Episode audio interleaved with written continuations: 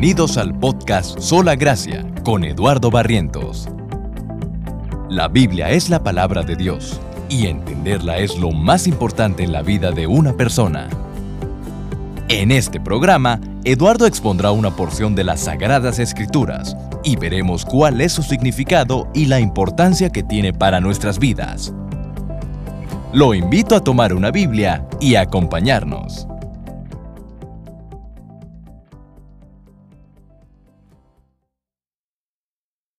Vamos a comenzar en Mateo capítulo 8, versículo 23 al versículo 27.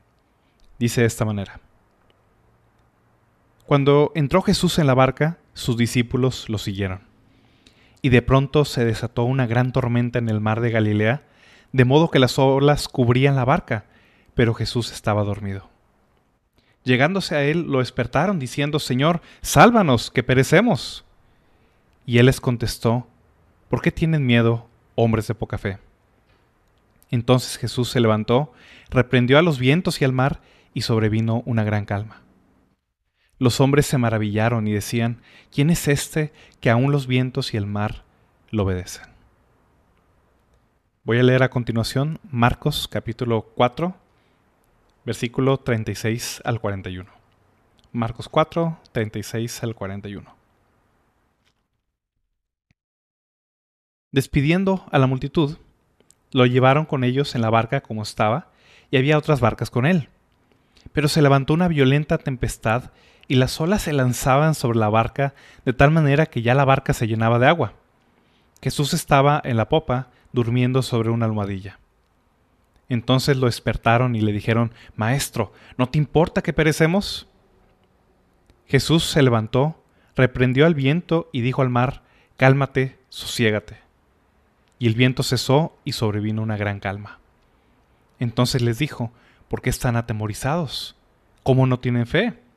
Y se llenaron de gran temor y se decían unos a otros, ¿quién pues es este que aun el viento y el mar le obedecen?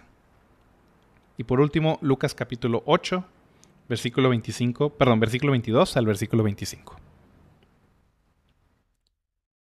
Uno de aquellos días, Jesús entró en una barca con sus discípulos y les dijo, pasemos al otro lado del lago. Y se hicieron a la mar. Pero mientras ellos navegaban, él se durmió, y una violenta tempestad descendió sobre el lago y comenzaron a hundirse y corrían peligro. Llegándose a Jesús, lo despertaron diciendo, Maestro, Maestro, que perecemos. Y él, levantándose, reprendió al viento y a las olas embravecidas, y cesaron, y sobrevino la calma. ¿Dónde está la fe de ustedes? les dijo. Pero ellos estaban atemorizados y asombrados, diciéndose unos a otros, ¿quién pues es este que aún a los vientos y al agua manda y lo obedecen? Voy a hacer una oración para comenzar. Padre Celestial, Señor, eh, al igual que los discípulos, Padre, tenemos o podremos tener la misma interrogante ¿Qué clase de hombre es este, Señor, que ordena al viento y al mar y estos lo obedecen, Padre? Yo te pido, Señor, que con tu Espíritu Santo, Señor, tú nos muestres precisamente quién es este hombre, Señor, quién es Jesús, Padre, y el poder sobrenatural que Él tiene sobre todas las cosas, Señor, y el cuidado que podemos confiar que proviene del Señor, para nuestra vida. Te pido que nos hagas entender esto con tu Espíritu Santo, Señor, y también con tu Santo Espíritu, Señor, dame la gracia para poder enseñarlo. Te lo suplico en el nombre de Jesús. Amén. Saben, algo interesante en los últimos dos siglos al menos de existencia humana, aunque es algo que hemos empezado a hacer desde hace mucho, pero al menos en los últimos siglos de existencia humana, los seres humanos nos hemos vuelto muy buenos para aprender a aprovechar la energía y utilizarla para los propósitos que nosotros eh, deseamos eh, realizar. Desde que se inventó la máquina de vapor, por ejemplo, en el siglo XVII, siglo XVIII, hemos aprendido a utilizar los hidrocarburos y la energía química que estos contienen. Hemos aprendido a obtener energía o aprovechar la energía que ya existe en el viento, en el agua, en el calor de la tierra, la energía del sol que tenemos sobre nosotros todos los días. E inclusive hemos aprendido a utilizar pues, átomos radioactivos para aprovechar la energía que hay dentro de ellos para hacer muchas cosas cosas de provecho, cosas útiles para la vida humana, incluyendo la misma electricidad que estamos utilizando en este momento para eh, empoderar máquinas que nos permiten comunicarnos, y a la vez también hemos aprendido a usarla de manera destructiva, haciendo bombas atómicas que pueden destruir ciudades enteras en segundos. Los humanos hemos aprendido a utilizar eh, esta, energía que existe ya en el mundo natural y sin embargo aún los mejores inventos y aún las demostraciones más grandes de energía que podemos crear, como las bombas atómicas, no son nada, son mucho más pequeñas que los mismos fenómenos naturales que azotan nuestro planeta todos los días. Aún las bombas atómicas más poderosas no son nada, son una fracción de energía de lo que el Sol le otorga a la Tierra todos los días, de la energía que se desprende en una gran tormenta, en un huracán, en un ciclón tropical, de la energía que se desprende en un terremoto que destruye ciudades o regiones enteras, de las explosiones volcánicas, eh, aún si un meteorito azotara la Tierra es mucha más energía que cualquier bomba atómica que pudiéramos inventar. La verdad es que estos fenómenos naturales que forman parte de este mundo y que estamos expuestos a ellos cierta parte de nuestra existencia. Todos hemos pasado alguna ocasión por algún tipo de fenómeno natural, eh, ya sea una lluvia extremadamente fuerte, algún huracán, algún torbellino, algunos lugares donde hay terremotos. Es, común que la gente pues viva con esa... Eh, pues tenga, tiene que vivir este, su vida de esa manera, con, con la expectativa de un terremoto. Son menos comunes las explosiones volcánicas, pero aún así pueden borrar ciudades enteras, como pasó con, Pompeya eh, hace varios siglos. Todos estos fenómenos, grandes o pequeños, algunos no tienen que ser ni siquiera muy grandes, pueden ser simplemente una lluvia fuera de lo común, es suficiente para que se deslave la montaña y nuestras casas corran peligros, por ejemplo. Pero todos estos fenómenos naturales son una pizca, son una muestra apenas del gran poder que Dios tiene sobre todo el universo, sobre todo el cosmos. En el Antiguo Testamento, si ustedes leen el libro de Génesis, precisamente Dios en su labor creativa, en su labor como creador, gobierna sobre los elementos naturales, produce luz en medio de oscuridad, produce que las aguas se separen, las aguas de arriba, las aguas de abajo, separa el mar de la tierra seca, y todo el Antiguo Testamento celebra en muchos pasajes precisamente el gran poder que de Dios expresado en el control que él tiene sobre todos los elementos naturales. Podemos ver un ejemplo de eso en el Salmo 29. Voy a leer el Salmo 29, no está muy largo, e ilustra y celebra precisamente el control que Dios tiene sobre estos elementos. Si vamos al Salmo 29, voy a leerlo eh, a continuación, dice el Salmo 29, Tributen al Señor, oh hijos de los poderosos, tributen al Señor gloria y poder. Tributen al Señor la gloria debida a su nombre, adoren al Señor en la majestad de la santidad. Voz del Señor sobre las aguas. El Dios de gloria truena. El Señor está sobre las muchas aguas. La voz del Señor es poderosa, la voz del Señor es majestuosa. La voz del Señor rompe los cedros. Sí, el Señor hace pedazos los cedros del Líbano y como becerro hace saltar al monte Líbano y al monte de Sirión como cría de búfalo.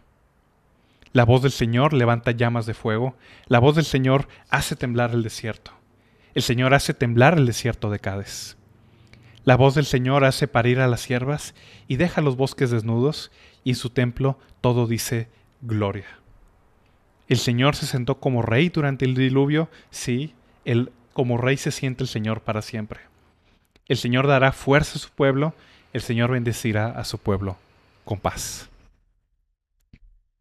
Este y muchos otros salmos, pasajes del Antiguo Testamento, profecías completas, celebran no solo el poder soberano, el poder absoluto que Dios tiene sobre el universo, sobre el mundo, sobre los acontecimientos naturales, este, catástrofes que están más allá de comprensión, inclusive de control humano, pero además como lo menciona el Salmo 29 al final. Estos salmos no solo celebran el poder que Dios tiene sobre la naturaleza, celebran también que ese control de Dios es utilizado en favor, en protección de su propio pueblo. El Salmo 29 finaliza con este versículo. El Señor dará fuerza a su pueblo y el Señor bendecirá a su pueblo con paz. El Dios que gobierna sobre la tempestad, sobre el diluvio, sobre el terremoto, sobre eh, los desastres naturales, es el Dios que tiene poder para dar paz, para proteger a su propio pueblo. ¿Qué tiene que ver esto con este pasaje? Bueno, precisamente vemos cómo este Dios que gobierna sobre todo el universo, que gobierna sobre las catástrofes naturales y sobre las cosas que están totalmente fuera de nuestro control, se ha encarnado, ha vivido entre nosotros en la persona de su Hijo Jesucristo. Y eso es algo que los discípulos tenían que aprender, tenían que comprender en ese momento.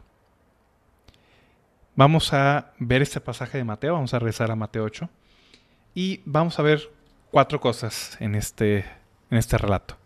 Vamos a ver primero la situación o la tormenta en la que los discípulos se encuentran. Versículo 23 y 24. Cuando entró Jesús en la barca, sus discípulos lo siguieron. Y de pronto se desató una gran tormenta en el mar de Galilea, de modo que las olas cubrían la barca, pero Jesús estaba dormido. ¿Qué está pasando aquí? Si recuerdan, Jesús había dejado o estaba dejando Capernaum. Capernaum era una ciudad de Galilea, donde vivían eh, varios de sus discípulos, entre ellos Pedro, eh, Pedro, Andrés, Jacobo y Juan, este, que eran hermanos y además eran pescadores. Jesús aparentemente estuvo allí un tiempo, probablemente un año, año y medio, predicando, enseñando, yendo por las aldeas. Capernaum se convirtió como su base de operaciones, por así decirlo. Él se estaba hospedando en la casa de Simón Pedro, donde también pues, vivía la familia de Pedro, la suegra de Pedro. Seguramente Andrés también, si no vivían en la misma casa, al menos este, vivía cerca en, esa misma región. Y cuando Jesús finaliza o él ordena, básicamente Jesús decide que ya el tiempo que él había dedicado en Capernaum era suficiente, él ordena, manda a sus discípulos que crucen al otro lado del mar de Galilea. El mar de Galilea es un, más que un mar, es un lago de agua dulce, no, es agua salada.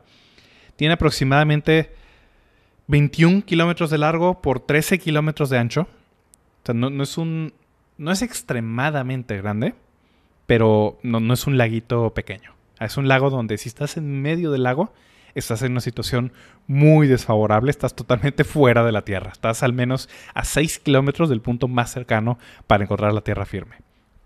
Algo adicional que tiene el mar de Galilea es que ese mar está debajo del nivel del mar. Está el mar, este, si ustedes ven el mar Mediterráneo, que ese sí conecta con el océano, 200 metros para abajo, o sea, en, en, esta región, 200 metros para abajo, es donde se encuentra el mar de Galilea. Entonces, básicamente este lago de agua dulce es una albercota grandota, está debajo del nivel del mar y eso propicia que de manera rápida, de manera eh, sin ninguna precaución, sin ningún aviso, se empiezan a formar tormentas que pueden poner en peligro a las personas que están navegando por ahí. navegantes expertos, marineros muy buenos eh, en el mar, temen a este tipo de olas, temen a este tipo de acontecimientos, porque una vez que te encuentras en medio del lago y estás a más de 6 kilómetros de encontrar cualquier orilla, no hay mucho que tú puedas hacer ahí barcas eh, enteras se han hundido en, ese lugar, eh, personas se han ahogado en el mar de Galilea, precisamente porque de la nada se pueden formar ese tipo de tormentas. Y es justo la situación en la que se encontraban esos discípulos. Jesús manda que pasen al otro lado del mar, de este lago, le llaman el mar de Galilea o el lago de Tiberias, depende del Evangelio, pero es el, es el mismo, eh, es el mismo lugar. Y mientras ellos van en esta barca, esta es una barca chiquita, no, no es una barca muy grande. Probablemente esta barca tenía unos 12 metros de largo por 2 metros de ancho. Entonces era una barca angosta, pequeña. Eh, seguramente era para unas cuantas personas y peces, una red eh, llena de peces. En este caso van 12 hombres, entonces eh, probablemente, obviamente pues, no iban peces, en, no iban a pescar, estaban siendo trasladados al otro lado de este lago. Y dice el Evangelio versículo 24, que de pronto se desató una gran tormenta en el mar. Dice que esa tormenta era tan grande que las olas cubrían la barca. Dice el Evangelio de Lucas que la tormenta agitaba el bote, Dice el Evangelio de Marcos que el bote se empezaba a hundir, empezaba a entrarle agua al bote y el bote empezaba este, a parecer que se iba hundiendo. Los discípulos estaban en una situación totalmente desfavorable. La barca se está hundiendo, este, el viento los está arrastrando. Este es un barco chiquito donde van 12 personas agarrados con lo que pueden. Esto no trae ni siquiera velas los, barcos de ese entonces o ese tipo de barco no llevaba velas, llevaban remos únicamente para cruzar el lago. No, no estaba hecho ese tipo de barcos para viajes muy largos este, o, estar mucho tiempo en el mar. Y mientras esto acontece y los discípulos están desesperados y el barco se está hundiendo y las olas empiezan a agitar la barca, parece que la siguiente ola pudiera hundir el barco. Dice el versículo 23, eh, 24, perdón, que mientras todo esto pasaba, Jesús estaba dormido. Dice el Evangelio de Marcos que cuando ellos suben a la barca, Jesús aprovecha ese tiempo, va a la popa, a la parte de atrás del barco, seguramente pues llevaban algún tipo de cabinita, algo pequeño, este, quizás para llevar ahí equipo de pesca o algo. Dice que Jesús va a la parte trasera del barco y se duerme sobre una almohadilla o un cabezal seguramente algún tipo de amarre o de cuerda que los discípulos llevaban, pues el Señor lo toma como si fuera almohada. Anteriormente habíamos dicho, habíamos visto, perdón, que el Hijo del Hombre no tenía ni siquiera una almohada donde recostar la cabeza, agarraba lo único que encontraba para poder dormir. Y vemos precisamente en este sueño o en este eh, dormitar que hace el Señor, vemos la verdadera humanidad que había en él. Jesús no fingió ser hombre, la encarnación no es que Dios meramente aparenta ser hombre, o sea, aparece como un ser humano, como vemos en el Antiguo Testamento. Jesús había tomado una naturaleza verdaderamente humana. Como verdadero hombre, él compartía todas las debilidades naturales, humanas, que compartimos tú y yo. Él necesitaba comer, tenía hambre. Los evangelios mencionan cuando él tenía sed cuando se cansaba de caminar. Y aquí vemos a Jesús exhausto seguramente. Después de días y de días, como habíamos visto anteriormente, donde llegaban personas en la noche, en la madrugada, este, en la mañana, temprano, eh, buscando ser sanadas, buscando escucharlo, buscando este, eh, eh, verlo. Este, era tanta la gente que él tenía que predicar desde un barco en, en, el mar para que la gente no lo fuera este, a lanzarse sobre él. Era tan agotador el ministerio del Señor que obviamente cuando ellos están haciendo este viaje, Él aprovecha y va a dormir. Y mientras Él está durmiendo, esa tempestad rompe sobre el mar. Los discípulos están desesperados. Vemos a continuación la impotencia de estos hombres, versículo 25. Llegándose a él, o sea, mientras estaba todo esto pasando y Jesús estaba dormido, dice que llegándose a él, lo despertaron diciendo, Señor, sálvanos, que perecemos. Me imagino, al menos cuatro de ellos sabemos que eran pescadores, entonces eran personas acostumbradas a estar en el mar. Simón Pedro, Andrés, su hermano, Jacobo y Juan, los hijos de Zebedeo, al menos ellos cuatro, si no es que probablemente más personas del grupo de los discípulos, probablemente Andrés, eh, perdón, eh, Bartolomé, seguramente Tomás también, se menciona que estaban con ellos eh, en el Evangelio de Juan cuando van a pescar después. Entonces probablemente alguna experiencia pescando tenían estos hombres, si no es que la mitad del grupo seguramente estaba acostumbrado al mar. Y me imagino en ese momento que intentaron hacer todo lo que pudieron. Me imagino a Pedro este, y a Jacobo, que eran los líderes de este grupo, gritando, diciendo, eh, tú saca el agua, rema más fuerte, Andrés, apúrale. Este. Y los discípulos tratando de eh, salir a la orilla, encontrar el punto de tierra más cercano que tuvieran, pero todo era inútil. El agua empezaba a llenar la barca me imagino a otros discípulos, quizás los no marineros, este, en ese momento, pues tratando de sacar el agua, ya sea con cubetas, con la mano, con lo que sea. Eh, algunos quizás agarrándose de donde podían del barco para no hundirse, para no ser arrojados por las olas. Estaban en una situación desesperada, estaban en una situación impotente, no podían hacer absolutamente nada para remediar esto que estaba sucediendo. Y seguramente en ese momento, en esa confusión, todos los discípulos están tratando de hacer lo que pueden. Seguramente voltean a ver y dicen, ¿y el Señor? ¿Dónde está? Voltean atrás y Jesús está dormido. Está dormido seguramente pesadamente después de meses de no tomarse un descanso. Digo, obviamente dormía, pero seguramente meses de no dormir bien, meses de estar agotado del ministerio tan eh, absorbente que él tenía. Jesús estaba dormido muy eh, profundamente, estoy casi seguro, pero adicionalmente estaba dormido muy pacíficamente. Mientras los discípulos están asustados, están aterrados, están en medio de esta conmoción, Jesús está con una calma que llega al punto donde los ofende. Ellos van con Jesús. Los tres evangelios mencionan frases similares, aunque con un poco, con tonos un poco diferentes. Por ejemplo, en Mateo, menciona Mateo que ellos van con Jesús y le dicen, Señor, sálvanos, que perecemos. Jesús no era un marinero, Jesús era un carpintero, pero en el momento de la crisis la gente va con el líder. Señor, sálvanos, haz algo, no, lo que sea, Lo han visto hacer milagros de mucho tipo todo indica que seguramente no esperaban lo que estaba a punto de suceder, pero al menos estoy seguro que varios de ellos esperaban alguna palabra, alguna reacción de parte de Jesús en ese momento. Señor, sálvanos, muévete, haz algo. El Evangelio de Marcos es todavía más fuerte.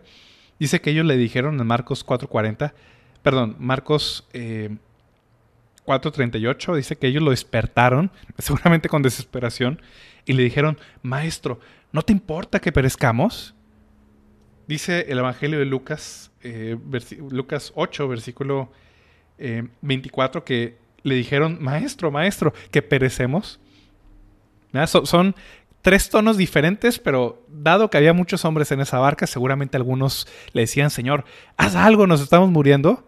Otros probablemente le reclamaron, Señor, ¿no te importa de lo que está pasando? Y algunos, seguramente los más temerosos, nada más le decían, Maestro, maestro, nos morimos, Este, etcétera, ¿no? Probablemente todo ese tipo de emociones entre desesperación, miedo, enojo, probablemente, o, extrañez, eh, todo eso estaba sucediendo sobre los discípulos. ¿Cuál es el punto de los discípulos? ¿Cuál es el punto o cuál es... Más adelante Jesús los reprende por esta actitud. Pero ¿qué es lo que está pasando con ellos? Ah, ¿Qué, ¿Qué, está pasando en medio de este miedo, esta conmoción? Ellos están ante una situación en la cual claramente no pueden hacer ninguna cosa para, para salir de ella. Están en medio del mar, están en un barquito de madera que no tiene nada más que quizás unos remos y unas cuerdas. No hay nada que te salve este, o, que tenga lastre o que puedan hacer algo este, para hacer que, el barco este, sea más estable. Las olas los están aventando este, con su poder. El agua está empezando a entrar a la barca. No hay absolutamente nada que ellos puedan hacer en ese momento.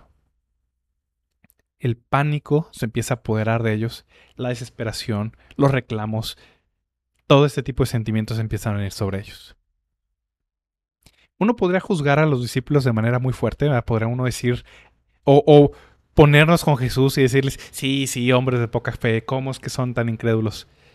Pero de cierta manera lo que los discípulos están pasando no es muy diferente a lo que nosotros pasamos, o hemos pasado, o pasaremos eventualmente en varias situaciones de nuestra vida. Muy seguramente ninguno de nosotros somos marineros, muy seguramente eh, Pocas veces en la vida quizás nos ha tocado estar en un barco, pero todos nosotros quizás podemos sentirnos identificados con situaciones en nuestra vida donde no hay nada que podamos hacer. Enfermedades que vienen sobre nosotros o sobre nuestros seres queridos. E intentamos y buscamos y vamos con doctores y no hay nada quizás que, esté en nuestro control para hacer. Crisis eh, económicas, crisis de todo tipo, Em, accidentes que suceden, situaciones que nos quitan todo control que nosotros pensábamos que teníamos sobre ellas. Todos en alguna ocasión, estoy casi seguro, las personas que están viendo este o escuchando este mensaje, se han sentido así, nos hemos sentido así, impotentes, con miedo, con temor, con incertidumbre de qué va a pasar. Y ahí es donde la incredulidad y el miedo se empiezan a apoderar de nosotros.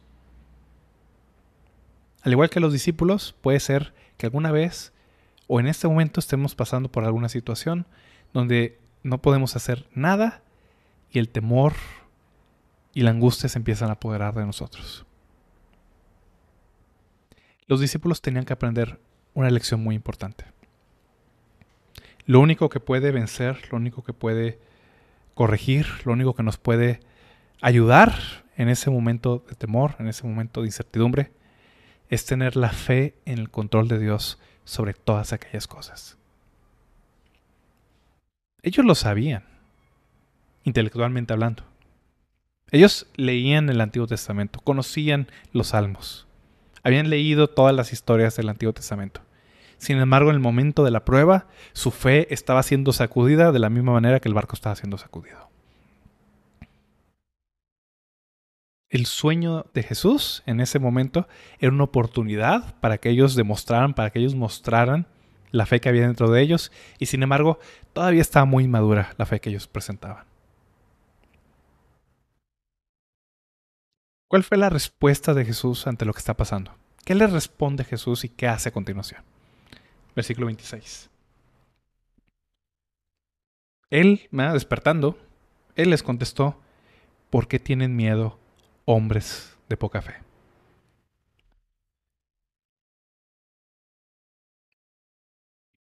Ellos están atemorizados pensando que la barca se va a caer. Jesús está sumamente tranquilo. En el Evangelio de Mateo se nos presenta la respuesta de Jesús para ellos antes de que Jesús reprenda la tormenta en Marcos y en Lucas se nos presentan después. Seguramente Jesús, muy seguramente lo regañó antes y lo regañó después. Pero, ¿cuál fue la respuesta? ¿Qué les dice Jesús? Primero les hace una pregunta, una pregunta retórica de cierta manera, y luego les hace un pequeño reclamo. ¿Qué les pregunta? Dice el Evangelio de Mateo, ¿por qué tienen miedo?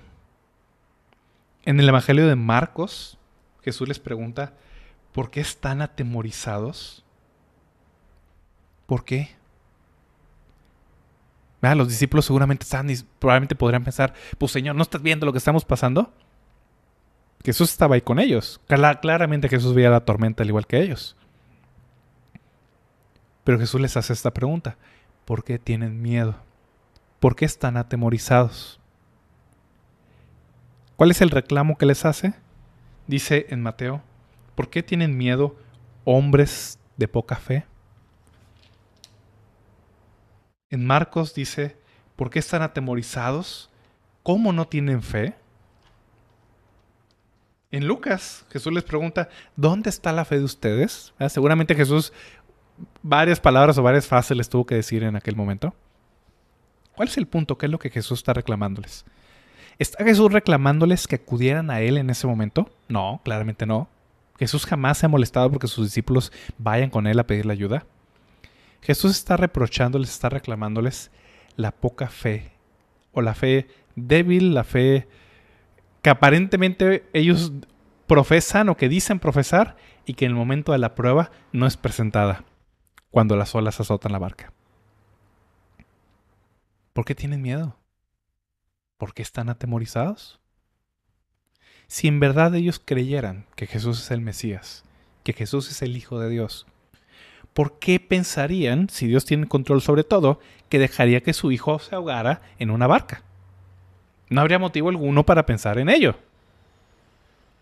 Eso es lo que Jesús les está reclamando. Es normal sentir temor por ese tipo de cosas. Es normal este, tener algo de miedo, este, va más allá de nuestro poder humano, una tormenta, este, el mar embravecido, un terremoto, lo que sea. Lo que Jesús les reclama es que ese temor en lugar de moverlos a ellos, o vencer, en lugar de vencer ese temor con confianza, con fe en Dios y en Jesús que está ahí con ellos precisamente, ese temor los dominó, los venció.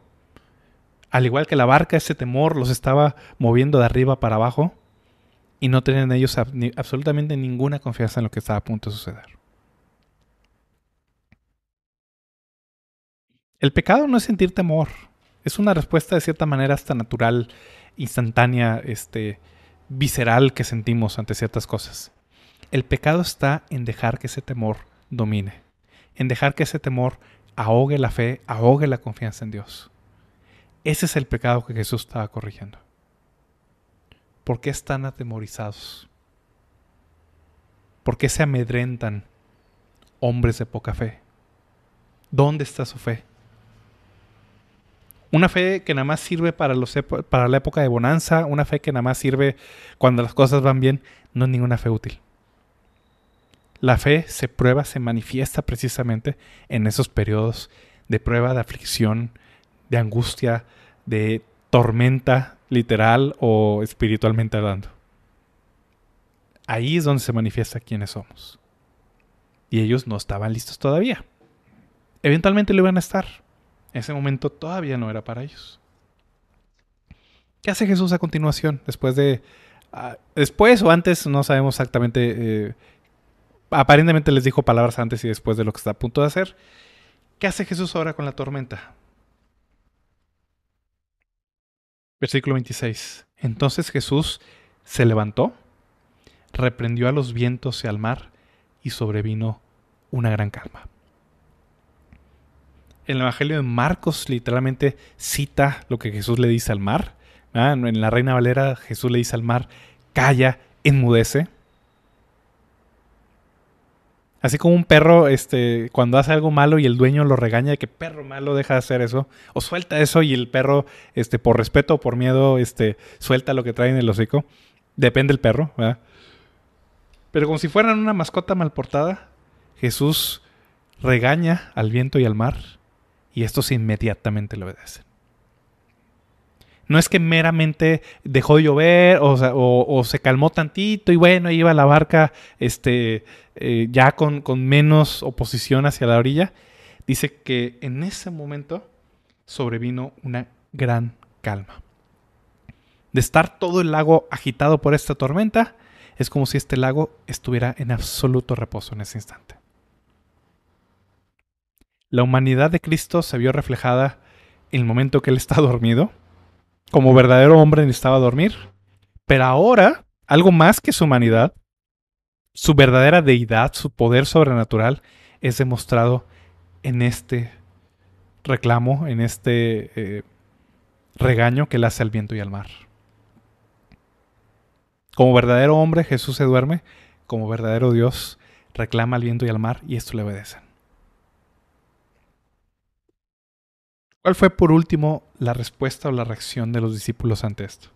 ¿Ah? Uno podría pensar que los discípulos dijeron, muy bien, perfecto Señor, estamos bien contentos, muchas gracias por lo que acabas de hacer. Y uno pensaría que en ese momento la barca irrumpió en júbilo y canciones y, eh, qué bueno, nos salvamos y abrazándose todos. Pero algo pasó con ellos. Y no fue precisamente lo que uno esperaría. Dice Mateo 8:27 que los hombres, los discípulos, se maravillaron. Ah, y no es maravilla eh, como cuando un mago saca un conejo del sombrero y te sorprende que, el sombrero estaba vacío. Esta maravilla es una impresión que quedó sobre ellos, un asombro que te deja enmudecido. Dice el Evangelio de Marcos, Marcos 4:41, y cuando pasó esto, se llenaron de gran temor tenían miedo de la tormenta, pero cuando Jesús calma la tormenta, en lugar de que el miedo disminuya, el miedo aumenta todavía más. Se llenaron de gran temor, se aterrorizaron en este momento porque había algo más fuerte que la tormenta entre ellos. Y se decían unos a otros, ¿quién pues es este que aún el viento y el mar le obedecen? Más aterrador que estar en una tormenta y más aterrador que la perspectiva de la muerte delante de ellos era estar en la barca con Dios mismo en medio de ellos. Quizás ellos no eran tan conscientes de eso, claramente. Ah, veían a Jesús dormido y empiezan a reclamar, Señor, que no te importa que estamos muriendo, haz algo. Y el momento que Jesús actúa con su poder sobrenatural a calmar la tormenta, se llenan de más miedo, de terror, de asombro, se maravillan y se preguntan, ¿qué tipo de hombre es este? ¿Quién es este? Que aún a los, vientos y al mar ordena y estos lo obedecen. Ese es nuestro Salvador. Verdadero Dios y verdadero hombre. ¿Cuál es la lección o cuál es la aplicación práctica que podamos ver de ese pasaje? Cualquiera que haya leído el Antiguo Testamento le debe quedar extremadamente claro que Dios es el que tiene el control absoluto del universo, de los elementos, de las tormentas, de los terremotos, de los huracanes, etc. Ningún creyente judío, al menos de esa época, ninguna persona que lea el Antiguo Testamento y que lo crea, le queda ninguna duda sobre ello. Sin embargo, vemos en Jesús algo más allá de eso. Porque vemos ese poder sobrenatural de Dios encarnado en un hombre que es igual a nosotros. Con nuestra misma naturaleza. Con un rostro humano como el nuestro y con unas manos que todavía en este momento tienen la cicatriz de los clavos, donde Él fue crucificado por nosotros. En Jesús, ese poder sobrenatural de Dios lo encontramos a favor nuestro. Aquel que gobierna la tempestad, el mar, los terremotos y cualquier cosa que pase en nuestra vida, es el mismo Salvador que dio la vida por ti y por mí. Y que es humano, al igual que tú y yo. Verdadero Dios y también verdadero hombre. Y segundo, eso nos lleva a poner nuestra confianza en Él. Cuando el temor se apodera de nosotros, cuando el temor nos vence, cuando el temor nos agita, como ese barco, como esa lanchita en la que iban los discípulos, significa que la fe no es suficientemente fuerte. Lo importante no es que tengamos mucha fe. El, punto no es, no es de que, bueno, pues entonces hay que tener más fe, ¿no? Hay que colocar esa fe en el Señor Jesucristo en el único que puede calmar la tormenta, el mar, el único que tiene control absoluto soberano de nuestra vida. Porque el mismo Cristo que controla estas cosas es el mismo Cristo que ha dado su vida por nosotros. No hay cosa en tu vida y en la mía, agradable o no agradable, que no sea para nuestro bien.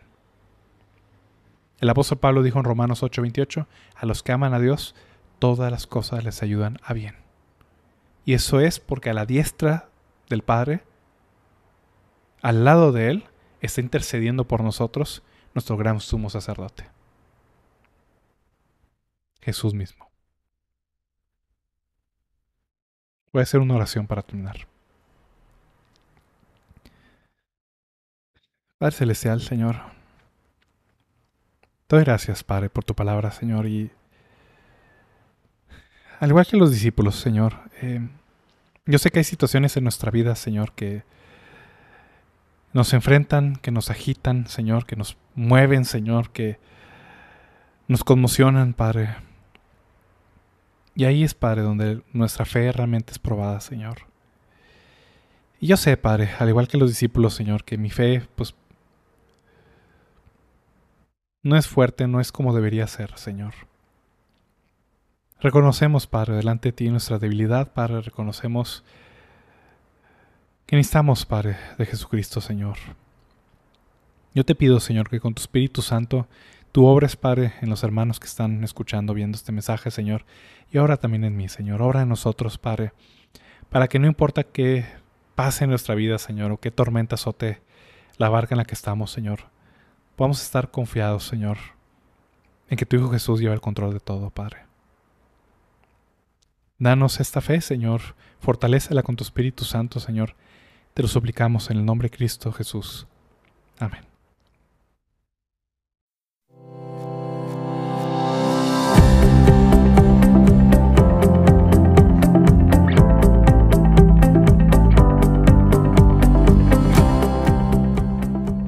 Gracias por escuchar este episodio. El objetivo de Sola Gracia es ayudar a la iglesia hispanoamericana con enseñanza bíblica de calidad, que sea fiel a la palabra de Dios y a la sana doctrina. Si este programa te fue de bendición, puedes compartirlo a tus amigos, familiares o compañeros de trabajo a través de WhatsApp, Twitter o Facebook. Que Dios los bendiga.